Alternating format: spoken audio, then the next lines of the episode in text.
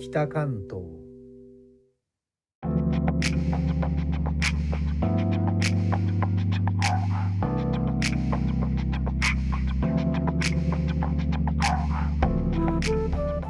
インドネシアから帰ってきた高野です。東京から約160キロ北関東からお送りしております。日本とは一味も二味も違うインドネシアの話題も時々お届けします。急に季節が進んだように感じる今日この頃ですが今年もいよいよ食欲の秋がやってきましたでしょうか。秋の味覚の代表格サンマは相変わらずの不良のようです。代わりといってはなんですが音声配信プラットフォームスタンド FM の当チャンネルでは落語目黒のさんまの収録を放送リストの上部に置きアクセスしやすくしております。ぜひお聞きください。さて秋といえば読書の秋でもあります。昨年おすすめの3冊と題しましてウィリアム・ゴールディングのハエの王ミカ・ワルタリのエジプト人小松左京の復活の日をそれぞれご紹介しました。今年も高野からおすすめしたい本3冊をあげたいと思います。まずは鶴見義行著ナマコの目です。アジアというと米砂糖お茶と人との関わりがよく論じられると思いますがナマコが取り上げられるのは珍しいです。第3部東インド諸島の人々の章にインドネシアのスラウェシ島などが出てきます。取れるナマコは高級食材として珍重される日本や中国の食卓まで長い間人と一緒に動いていきます。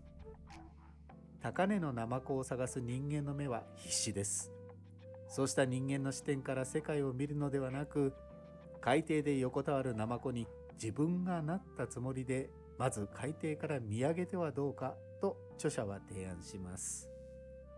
実際ナマコには目がありませんが自分を運ぶ人の国境を越えたネットワークに乗ったつもりで見えてくる歴史文化が展開する興味深い本です。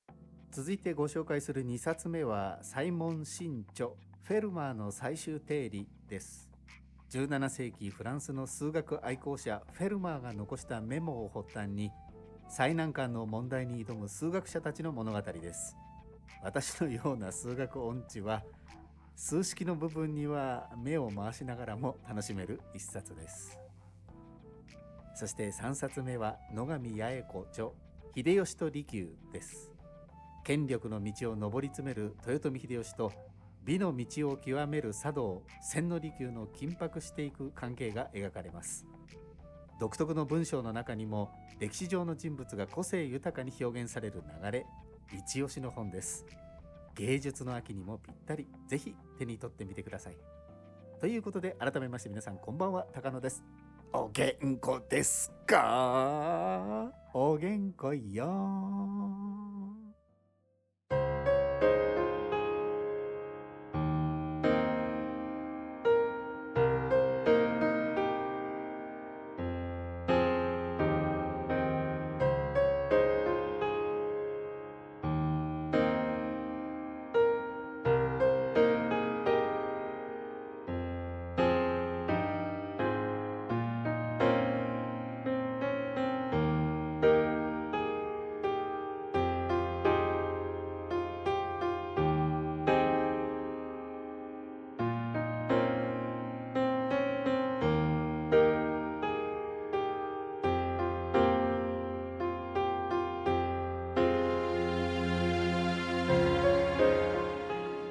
お知らせです。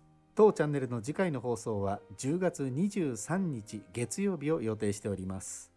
所持忙しさが続いている中この前の台風で家に浸水がありまだ後片付けもあり他の配信者の方のチャンネルに伺ったりコメントを残すことができなくなっておりますがご了承ください。読書の秋とかけましてがむしゃらと解きます。その心はどちらも本気になります。他の配信者の方の放送も続々とアップされているようです。お後がよろしいようで。最後までお聞きいただき、レター、コメントもいつもありがとうございます。インドネシアから帰ってきた高野でした。それではインドネシア語でのご挨拶、またお会いしましょう。参拝、順波ラギ。